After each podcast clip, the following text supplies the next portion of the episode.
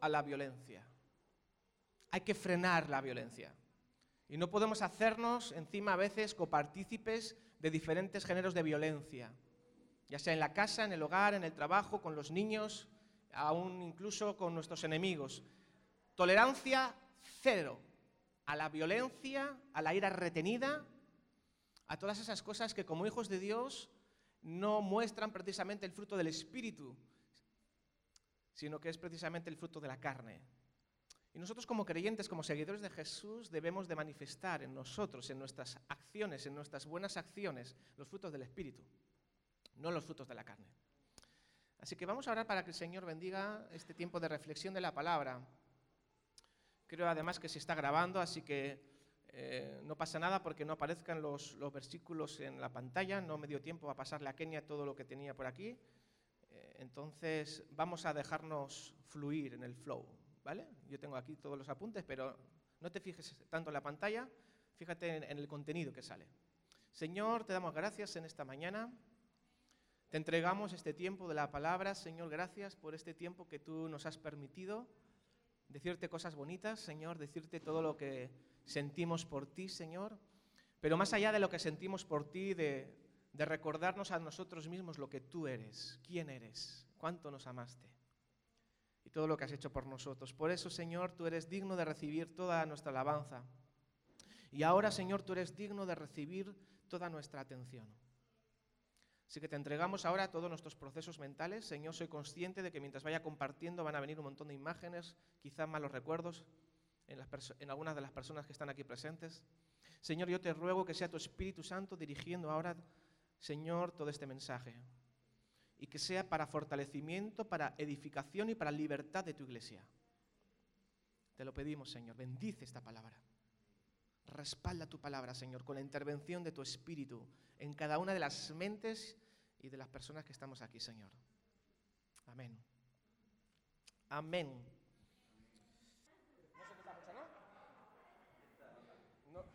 No es lo mejor en la, en la milética porque vais a estar todo el rato mirando la patilla que le falta al pastor, pero bueno. Es que así veo, así veo bien los apuntes. Bueno. El primer defensor de la mujer no fue el movimiento feminista. Que quede claro. El primer defensor de la mujer no fue el movimiento feminista. El primer defensor de la mujer. Uy, os veo borroso encima. Nada, fuera. Ni patilla ni gafa. El primer defensor de la mujer fue Jesús. Y no tenemos que hacer mucha memoria para eso. Simplemente con haber leído los evangelios y algunos ejemplos que, siempre predicamos a menudo de ellos, nos, demuestran que el máximo defensor y el, el primero que dijo, stop, stop a la violencia contra las mujeres, fue Jesús. Jesús fue la primera persona en dignificar a su creación y dignifica tanto al hombre como a la mujer. Sin entrar en discusiones políticas ni ideológicas, Jesús simplemente se dedica a amar. Y cuando ama, como dice la palabra, no hay judío, ni griego, ni esclavo, ni libre, ni hombre, ni mujer, sino que todos somos uno en Cristo. Los mismos discípulos se asombraron cuando dijo Jesús que tenían que pasar por Samaria, que le era necesario pasar por Samaria, manda a los discípulos a ir a, comprar algo de comer, en realidad era la excusa para dejarme un poco tranquilos que tengo una misión especial porque tengo que hablar con una mujer samaritana, porque he de mostrarle que yo soy el Mesías. Y Jesús les manda a los discípulos a comprar algo de comer.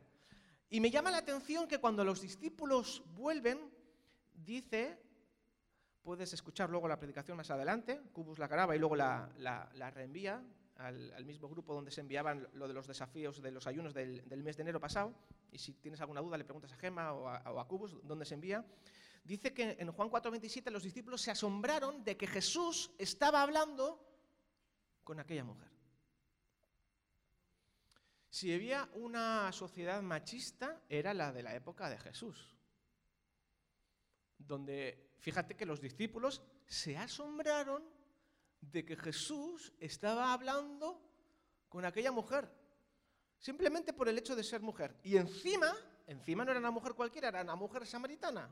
Y como la propia mujer del pozo le dijo, ¿cómo es que tú, siendo judío, hablas conmigo? ¿Tú no sabes que no se tratan entre sí judíos o samaritanos? Bueno, Jesús ha venido aquí para romper moldes y para desafiar las, culturas y las sociedades eh, que no tienen un espíritu del Evangelio, que no tienen el espíritu del cristianismo, que no tienen el espíritu real del corazón de Dios. Nosotros muchas veces estamos anclados y, y asfixiados a veces por una cultura que no honra los valores del reino. Pero en medio de una cultura donde no se honraba para nada la figura de la mujer, Jesús no se acomodó, Jesús no se conformó al, status quo, sino que Él vino para marcar la diferencia. Y así como Jesús marcó la diferencia, nosotros ahora también marcamos la diferencia, amando a todas las personas por igual, sin caer ahora tampoco en el otro extremismo, porque las sociedades son pendulares. Se pasa de un extremo de ni poder hablar con la mujer, ahora de repente, o como los animales o las cosas, ¿no? De repente antes los mataban de hambre a, los perros y ahora les, ponen peluquerías caninas, hoteles y, y a veces tratan mejor a los perros que a los niños. Entonces, la sociedad es pendular. No hay que pasarse ni de un extremo ni al otro. El equilibrio perfecto lo marca el cristianismo y lo marca Jesús, cuando aplicamos correctamente los principios del reino. En la iglesia no hay ni machismo ni feminismo, hay amor por las personas. Hay amor por el hombre y hay amor por la mujer. Amén. Y cuando estaban todos los líderes religiosos con las piedras en las manos para asesinar a una mujer que había sido sorprendida en un acto inmoral, ¿quién fue la primera persona que salió en la defensa? No fue el movimiento feminista, no existía todavía, fue Jesús de Nazaret. Por eso que nadie nos diga a la iglesia que la culpa de todo lo que está pasando ahora de la violencia generalizada es por el sistema heteropatriarcado y por la cultura eh, occidental que tenemos del catolicismo o del cristianismo en general a los evangélicos no los nombran porque todavía somos una minoría, entonces hablan de la Iglesia Católica como si fuera la, única iglesia que hay. El problema no es el cristianismo. El problema de la violencia no es de ninguna institución, no es de ninguna religión. El problema de la violencia es lo que surge de dentro del corazón. Ahí está. Hay que ir a la raíz, no buscar culpables. Y la raíz, como dijo Jesús en Mateo 15 y 19, es que del corazón del hombre y de la mujer, del corazón del ser humano, salen los malos pensamientos, los homicidios, los adulterios, las fornicaciones, los robos, los hurtos y toda clase de mal. ¿De dónde sale? Del corazón. Sale del corazón. ¿Y cuál fue la primera persona en la que Jesús se apareció después de resucitar? Me encanta. A María Magdalena. No se apareció a Pedro, ni a Juan, ni a Felipe, ni a Tomás ni al discípulo amado a Juan. ¿A quién se apareció Jesús? Jesús estaba marcando totalmente una contracultura, eso era impensable, precisamente por aparecerse primeramente a una mujer quedó de alguna manera en descrédito todo el argumento de que efectivamente el Mesías había resucitado. Porque, a ver, ¿y a quién? ¿A quién se le apareció? Decían los fariseos. No, a María Magdalena, venga, la endemoniada encima, anda, no, no hay más, no hay alguien peor para parecérsele. Jesús pasa olímpicamente de la opinión general de la gente. Jesús ha venido a hacer la voluntad del Padre.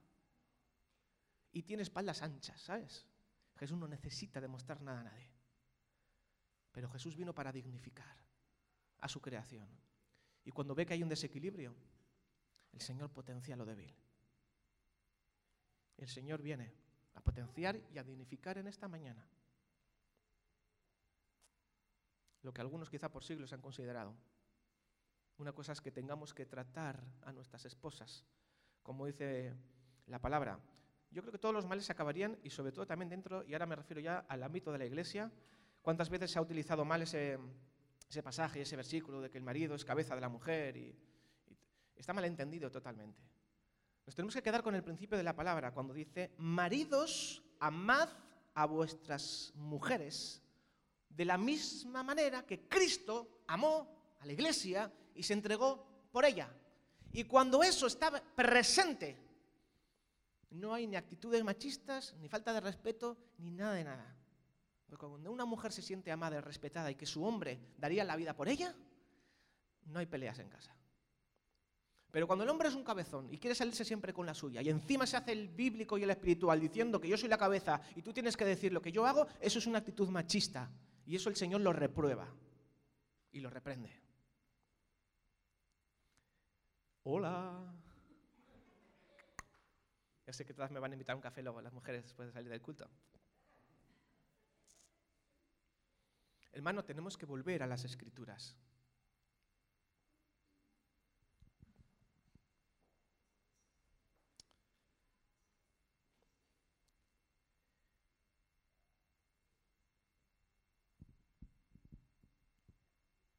Stop contra la violencia.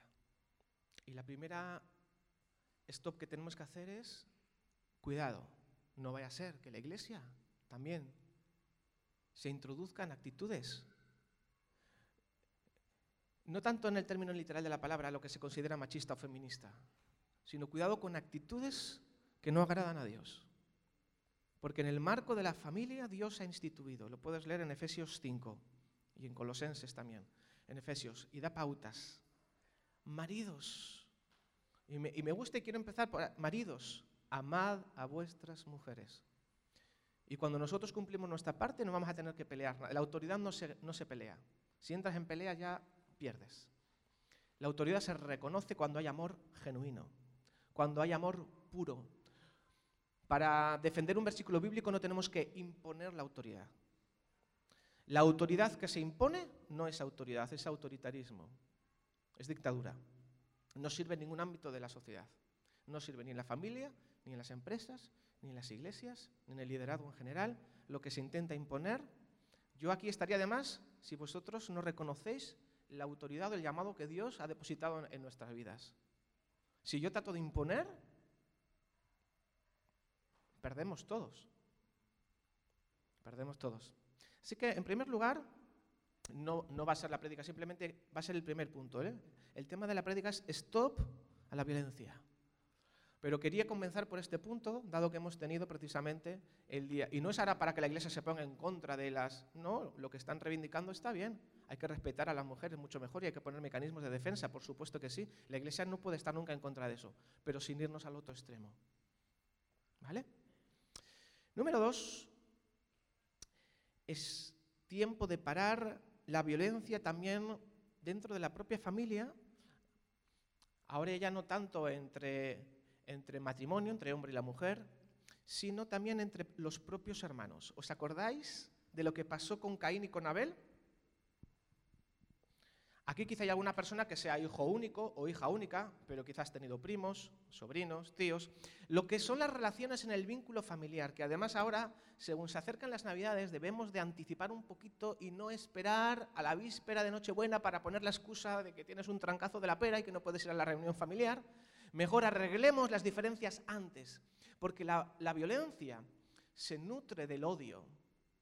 Fíjate que dice en Génesis 4:4 que miró el Señor con agrado a Abel y a su ofrenda, pero no miró con agrado a Caín ni a su ofrenda.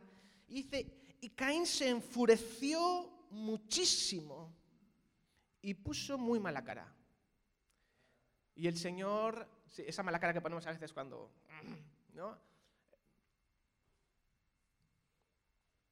A veces las actitudes de enfado que no se tratan dentro de la familia generan en nosotros una ira retenida, un odio acumulado, que aunque nos hacemos los espirituales decimos, no, no es odio, es, es indignación, vale, llámalo como quieras.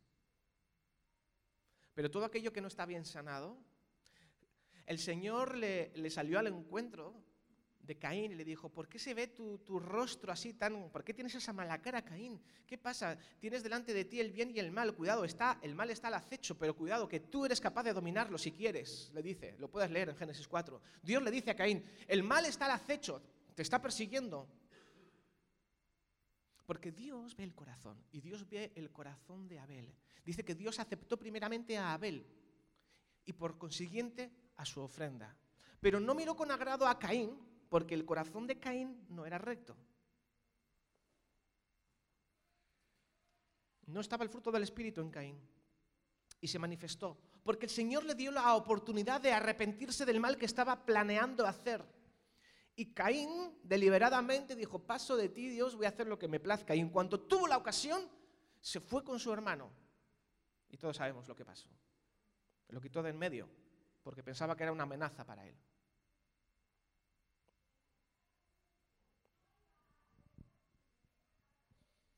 Tenemos que guardar el corazón, porque es del corazón donde salen los planes. Y no hace falta que estemos planeando asesinar a nadie. ¿eh? No hace falta. No hace falta. Fíjate lo que dice Jesús en el Sermón del Monte Maravilloso, en Mateo 5, 21 y 22, dice, habéis oído que fue dicho a los antiguos, no matarás, dice, pero yo os digo que cualquiera que se enoje contra su hermano será culpable. Entonces, así como cuando Jesús enseña acerca del adulterio, dice que no hace falta que, lo consumas físicamente, sino simplemente con que lo maquines en tu corazón, ya estás adulterando en tu corazón. Cuando nosotros albergamos odio, un enfado mayúsculo contra alguna persona, con algún profesor, el que te pone el examen sorpresa sin esperar, y decimos, sí, lo odio al barrigón este, lo odio a, la, señora esta que viene siempre con los tacones metiendo ruido por los pasillos a las 8 de la mañana, me, saca de los nervios. Cuidado, que vengamos al culto, que seamos cristianos, no nos exime de albergar odio en nuestro corazón. Tenemos que tener mucho cuidado de lo que dejamos entrar, porque según lo que dejemos entrar, luego, tarde o temprano, va a salir. Y quizá no salga en, un asesinato, obviamente, pero puede salir, para mí el arma más mortal que tenemos los creyentes y en general todo el mundo es la víbora que tenemos aquí esa lengua bífida, que dice que con ellas, con ellas somos capaces de bendecir y alabar al Dios del cielo, y con la misma lengua somos capaces de maldecir, es decir, no, no hace falta, te maldigo, profesora mía, en el nombre del Señor, no hace falta decir eso. Simplemente hablando mal de una tercera persona que no está presente, le estás maldiciendo. Lo mismo con un familiar, lo mismo con un compañero de trabajo, cualquier persona con la tú estás hablando mal, estás maldiciendo, en tu corazón lo estás quitando de en medio. Y eso sale del corazón. Y a veces es más peligrosa y más dañina la violencia verbal, la violencia de nuestras actitudes, de nuestras emociones, lo que desprendemos, que en un momento dado que te den un puñete. Te dan un sopapo, a mí me acuerdo cuando tenía la edad de estos, me puse a hacer el tonto, porque no se puede decir de otra manera, y al salir del colegio con, un supuesto amigo del instituto nos escondimos detrás de unos árboles y a todos los coches que pasaban les tirábamos castañas. Agarramos castañas ¡pumba! ¡Pumba! y tirábamos castañas. Y me mira Sule como diciendo, ¿pastor tú hacías? Sí, que yo no he sido pastor toda la vida. Yo he sido joven y las he liado pardas. Y les tirábamos castañas. Pensábamos que estábamos escondidos. Era una medio rotonda falsa y al que le dimos una buena castañada en el coche, se, se giró sin que nosotros lo supiéramos, paró en doble fila, se bajó del coche y yo todavía tenía la siguiente castaña para tirar cuando me hacen. ¡Pa! En toda la jeta me dio el tío. Claro, y con razón. Esa no se me va a olvidar en la vida. Me la comí los cinco dedos. ¿Eso es violencia? Sí, pero me la gané. Me la gané. Hoy en día no, lo metería en la cárcel. Pero al que le tenía que meter a la cárcel era a mí. Porque en una de esas le metí una castaña a uno por dentro de la ventanilla y el este. Podía haber causado un accidente.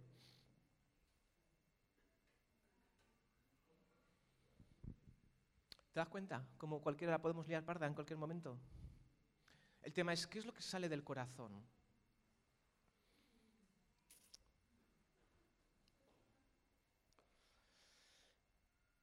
Tenemos que tener cuidado, ¿eh? Tenemos que tener cuidado. La violencia que dejamos engendrar en nuestro corazón porque puede salir. Cuidado. Cuidado porque podemos estar dando golpes de espada con la boca.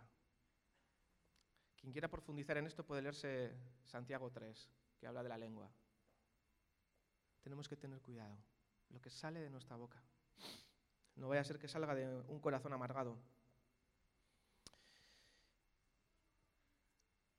Esto a la violencia entre los hermanos, por supuesto, hermanos de carne, siempre es normal que haya cierta rivalidad entre los hermanos. Y en tu familia quizá tienes primos, tienes hermanas, tienes hermanos, en Navidades suele ser una época a veces un poco complicada cuando hay cosas sin sanar. Digo esto para que sea, como digo siempre, medicina preventiva. Amén. No esperes a, que falten dos días para alegrarte si surge algo y no, y no puedes juntarte con la familia. No. Sanemos primeramente el corazón. Porque, ¿sabes? Bastante trabajo tenemos nosotros ya con dejar al Espíritu Santo que nos cambie a nosotros. No pensemos que de un año a otro, aquel primo o, aquel tío o aquel sobrino o aquella lo que sea, vaya a cambiar y te vaya a hacer esas navidades más feliz. Conformémonos con cambiar nosotros, nuestra actitud, nuestro comportamiento. Y que no haya en nosotros ningún tipo de ira retenida o de odio disfrazado. Por supuesto, entre nosotros, entre los hermanos de sangre. Cuando me refiero de carne, es la familia natural, y cuando me refiero es un juego de palabras, a familia de sangre, a, los, a nosotros, a los, a los hijos de Dios, que somos eh, hermanos de sangre porque estamos todos bajo la misma sangre de Jesús. ¿Ven? Y dice, si alguno dice, yo amo a Dios, pero odia a su hermano, ¿cómo es posible esto? ¿Se puede dar que en la iglesia del Señor haya rivalidades y odios y pleitos entre hermanos de sangre? ¿Con el mismo Padre Celestial? Pues sí, porque si no, no lo dijera. Juan está escribiendo aquí en primera de Juan 4, habla largo y tendido sobre el amor, en este consiste el amor, etcétera, etcétera, pero llega al final a este punto y dice, cuidado porque ahí puede haber alguno que dice que ama a Dios, pero cuidado, tú no puedes decir que amas a Dios y al mismo tiempo estás odiando a tu hermano, porque ¿cómo vas a amar a Dios que no ves cuando al que sí que ves no lo estás amando?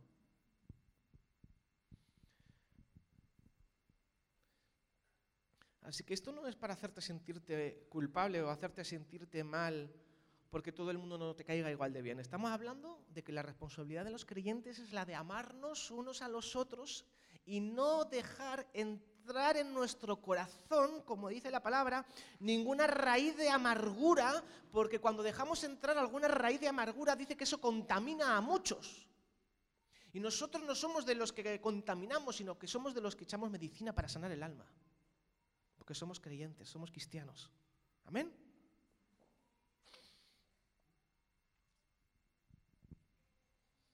Y Jesús va todavía más allá. Hay que frenar, hay que poner stop a la violencia incluso de nuestros enemigos.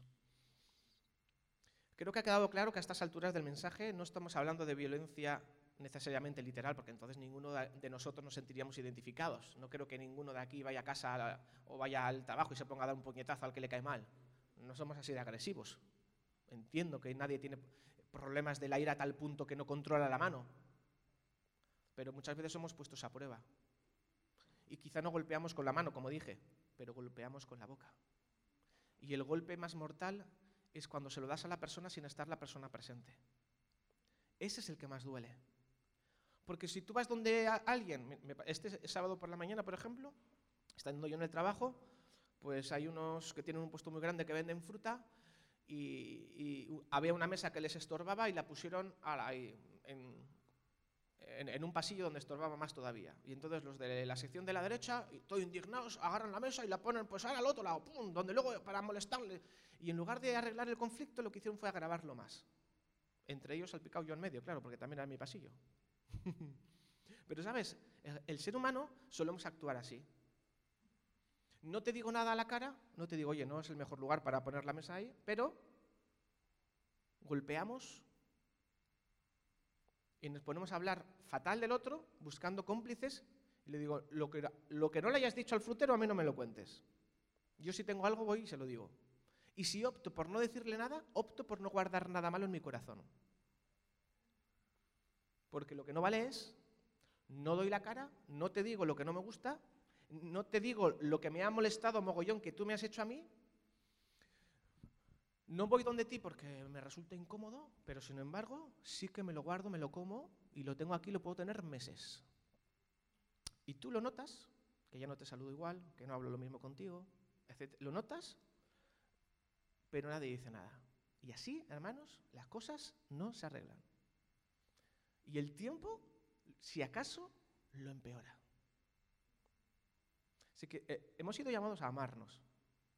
Puede ser que la persona haya decidido no guardar nada en su corazón y ha pasado página y lo ha hecho de corazón, pero la otra persona sí que intuye que algo no va bien y generalmente el que intuye que algo no va bien no es tanto por la otra persona, sino por uno mismo.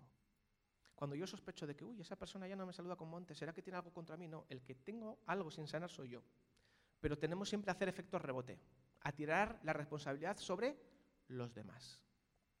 Porque el que está en su, feliz ignorancia no es consciente. Si no es consciente, no es consciente. No, no, ¿me explico? Pero tú que sí que te estás dando cuenta que hay algo que no está bien, el que tiene luz es el que tiene que tomar la responsabilidad de arreglar porque está claro que ha habido una pequeña fricción emocional y con fricciones emocionales, hermanos, no salimos adelante, ni en la familia, ni con los hijos, ni entre los padres. Antes de pasar al, siguiente punto, al último, ¿sabes que también dice la palabra, hijos, obedecen todo a vuestros padres? Y dice, honrad a, a vuestro padre y a vuestra madre porque es el primer mandamiento con promesa. Y yo sé que también lo dice en la escritura, padres, no exasperéis a vuestros hijos con la forma en que los tratáis. Sea, aquí hay una responsabilidad para todo. Hay responsabilidad para los padres, pero también hay para los hijos. Pero en última instancia, aunque a veces los padres eh, podamos parecer injustos, aunque no entendamos, porque yo me he dado cuenta de una cosa, que todo el mundo obedece cuando lo entiende, pero cuando no entendemos, no obedece ni el tato. Y a veces nos las damos de super mega espirituales y simplemente estamos obedeciendo porque lo estamos entendiendo, porque este cajón, porque te entra. Pero como no nos entre aquí, ya puede decir misa, que nos cuesta un mundo obedecer, ¿sí o no? ¿Estoy siendo honesto? Todos los que estamos aquí obedecemos en el 99,9% de los casos cuando lo entendemos. ¿Y qué pasa si alguien, tu jefe, tu padre, tu madre, alguien que tiene esa autoridad legítima y sana para explicarte o para pedirte algo que sabe encima que es lo mejor para ti, si no lo entendemos, obedecemos a la primera. O tratamos de razonar y razonar y razonar y, a ver si me llevo la razón y a ver si me lleva, pero no lo entiendo, pero no lo entiendo, pero es que Dios nos, nos ha llamado a entenderlo todo, Dios nos ha llamado a, obedecer. Y, y es lo mismo, yo digo, no, yo obedezco a Dios, pero con las personas me cuesta un mundo. Y muchas veces nos pasa que leemos algo en la palabra, sabemos que Dios nos está pidiendo algo, pero como no lo acabamos de entender, no lo, no lo obedecemos. Y simplemente tenemos que fiarnos de Dios. Y es lo mismo. Si Dios me pide algo y no obedezco, luego eso, en el mundo natural pasa lo mismo. Viene un jefe, me pide algo, no lo entiendo, no lo hago, le, le, le encaro. Viene mi padre o mi madre, me pide algo, como no lo entiendo, me hago el chulito, me hago la chulita y le encaro. Que no lo entiendo. Viene un hermano tuyo en la fe, con toda su buena intención, te hace una cariñosa exhortación sobre algún punto de tu vida, pero como tú en ese momento no le entiendas, ¿y tú quién eres para meterte en mi vida?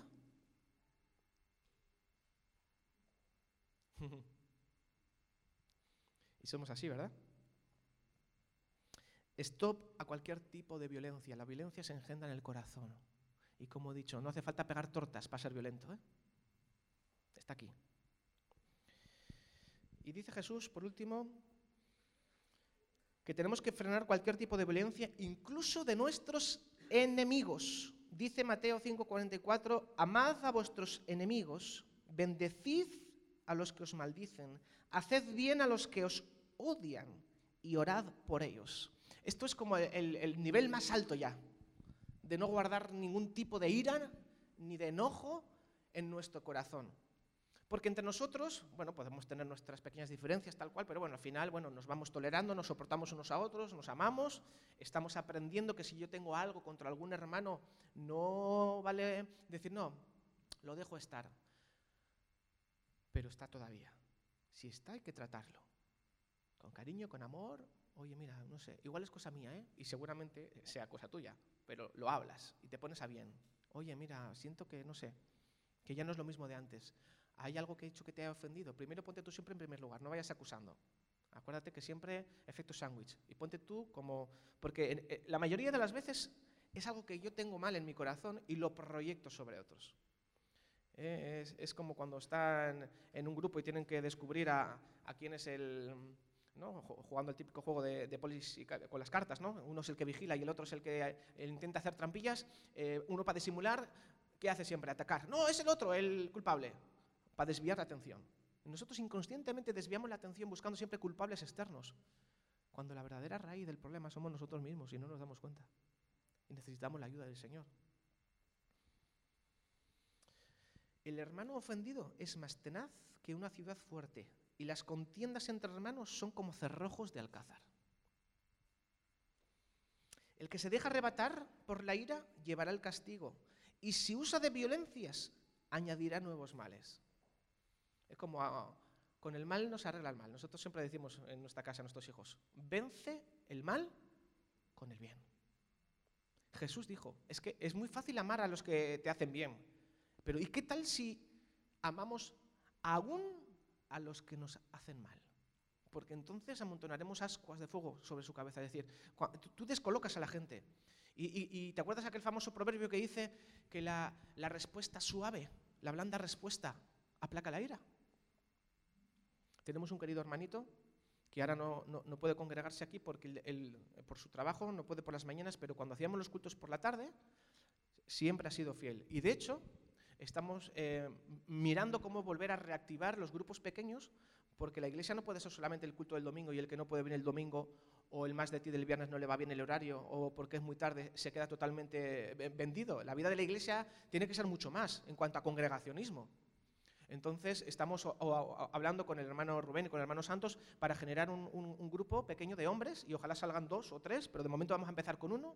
También la hermana Amparo va a empezar en breve, ya daremos los, detalles para un grupo de, mujeres que quieran venir a, interceder, a orar y a ayunar los sábados en la mañana. La hermana Gladys va a abrir su casa también para que haya, eh, entre las hermanas puedan edificarse mutuamente y, según lo vayamos, lo, tenemos todavía en la nube, lo vamos a, bajar. En cuanto lo bajemos ya, lo anunciamos oficialmente.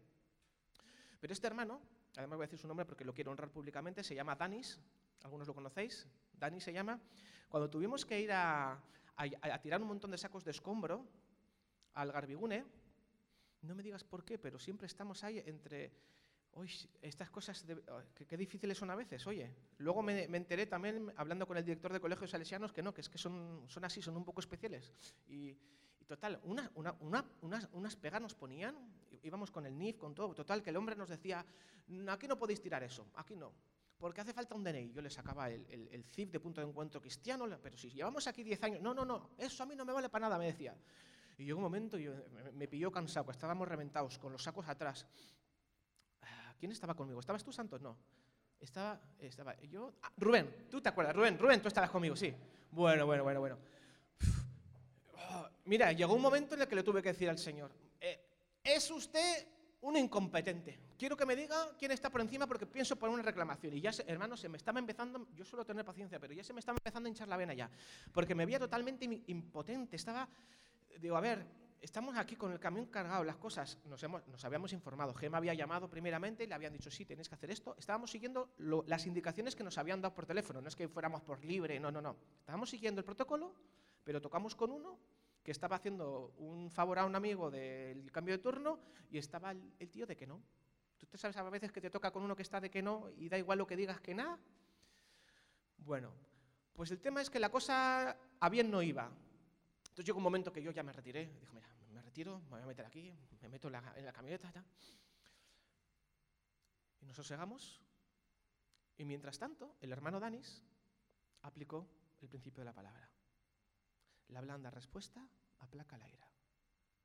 Y empezó suavizando el tema. Llegó un momento en el que por fin a mí, al pastor, le cayó la ficha, ¡pim! David, así no vas bien, cambia el chip. Así no vas. O te suavizas y te humillas tú, o, esto no lo descargas. Así que al final, ¿qué hice? Pues intentar obedecer al Señor y salí y dije, Vamos a empezar de nuevo. Mm, no ha pasado nada, vale. Mm, me presento, soy David, buenos días, ¿qué tal? ¿Cómo está usted? Vamos a ver si nos hemos entendido bien, perdona que estaba cansado, estaba nervioso, discúlpame, le pido perdón. Si en algo le he ofendido, le pido disculpas. Explícame, por favor, qué es lo que hace falta para que podamos descargar esto aquí. Y ya es como que el hombre, pum, pum, pum, pum. Pero si no aplicamos los principios de la palabra, no se trata de tener razón, se trata de quitar cualquier atisbo de... Porque en serio, yo me estaban dando ganas ya de decirle cuatro cosas al hombre, ¿eh? Y la mano abierta no, pues porque no soy de pegar, porque soy enclenque. Pero me estaban dando unas ganas ya, o sea, se estaba empezando a subir una cosa por aquí ya que no era sano eso. ¿Qué hacemos con eso, hermanos? Estábamos aprendiendo en veces pasadas. Cuidado porque juntamente con la tentación viene la salida. Y para la ira hay una salida también. Y cuando te están dando ganas de decirle cuatro frescas porque se las merece, no se trata de si se las merece o no se las merece. Se trata de que somos portadores del fruto del Espíritu, que es lo que marca la diferencia en este mundo. Entonces, no se trata de irme de ahí por, pues tengo razón y pienso por una reclamación. Y sí, y, y posiblemente me hubiera ido con la razón. Pero hubiera perdido una oportunidad. Bueno, y luego cuando volvíamos estuvimos reflexionando esto. ¿Os habéis dado cuenta, chicos, lo que ha pasado? La blanda respuesta placa la ira. Mientras estaba ahí un cabezonado en, en, en, es choque, con, choque de trenes. A choque de trenes gana el más fuerte. Y generalmente nosotros no somos buenos en discutir. Es mejor humillarse y dejar que la ira se vaya suavizando y se vaya aplacando. Y para eso, nosotros los creyentes sí tenemos la manera de hacerlo. Porque no te olvides que tenemos el Espíritu Santo. Y como tenemos, precisamente porque lo tenemos, somos capaces de dominar. A veces nuestros hijos nos ponen a prueba. Y te dan ganas de sacarle con las orejas y decirle, ahora te vienes porque lo digo yo. Pero entonces es cuando pierdes toda autoridad, te coge miedo y ya ni para atrás ni para adelante. El serenarse cuando te están poniendo a prueba y poner a flote el fruto del Espíritu, eso es madurez.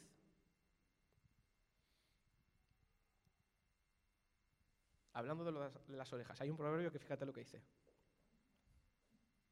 Como tomar por las orejas a un perro que pasa es entrometerse en pleito ajeno. ¿Aquí hay alguno que le gusta entrometerse en pleitos ajenos? No, que sois todos súper santos. como, tenemos pocos pleitos propios, a veces, como dice, eh, nadie te ha dado vela en este entierro, ¿no? Suelen decir. Vemos un conflicto ajeno, nosotros lo vemos tan obvio que entramos, pero en lugar de entrar para mediar, entramos para echar más gasolina. ¿Os ha pasado alguna vez? Que intentas ayudar, pero entras como un elefante en una cacharrería, te falta información, no has escuchado a todas las partes, piensas que vas ahí a imponer justicia y lo que estás haciendo es meter la pata hasta las trancas. ¿Os ha pasado alguna vez? si no te ha pasado, que no te pase. El necio da rienda suelta a toda su ira, pero el sabio el sabio al fin la apacigua. Así que hermanos, nosotros somos de los de apaciguar. Somos de sacar la manguera para apagar el incendio, pero no somos para sacar el bidón de la gasolina, para que arda más. ¿A que sí? ¿Cuánto me siguen? Esto es en todos los ámbitos de la vida. Y luego es, curioso, hay un, proverbio también muy gracioso que dice, tú bates la leche y sale mantequilla, ¿sí? Si te suenas, ahora que estamos en, medio, en, época de lo suyo, te suenas Ay, no con el pañuelo este que hacen los mayores de 70, que luego lo usan el mismo y lo lavan y luego, ay, por favor, usemos cleaners mejor, ¿eh? bueno, cada uno que use lo que quiera. Pero tú te suenas muy fuerte la nariz y ¿qué sale? Si te suena muy fuerte la nariz, te hace sangre. Pues de la misma manera que cuando bates la leche sale mantequilla y cuando te suenas muy fuerte sale sangre, en la misma proporción, el que provoca la ira causa contiendas. Así que seamos de los que buscamos la paz con todos, como dice Hebreos. Hebreos 12, 14 dice, seguid la paz con todos y la santidad, sin la cual nadie verá al Señor. Y estad atentos para que ninguno sea privado de la gracia de Dios y para que ninguna raíz de amargura capaz de perturbar y contaminar a muchos crezca entre vosotros. Ahí está. Amén. ¿Qué os parece? Al final, hermanos,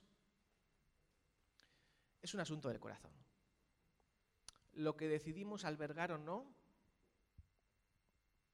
sale del corazón. Por eso tenemos que acudir siempre al Señor con humildad.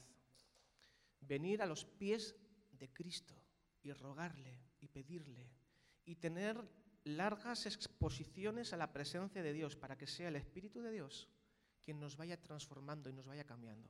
Y cuando detectamos que hay indicios de que se está acumulando ira, antes de que salga violencia, con la mano abierta es un poco fuerte, o violencia de las que matamos con la lengua, antes de que salga ese tipo de violencia, permitamos al Espíritu de Dios gobernar, gobernar nuestra mente.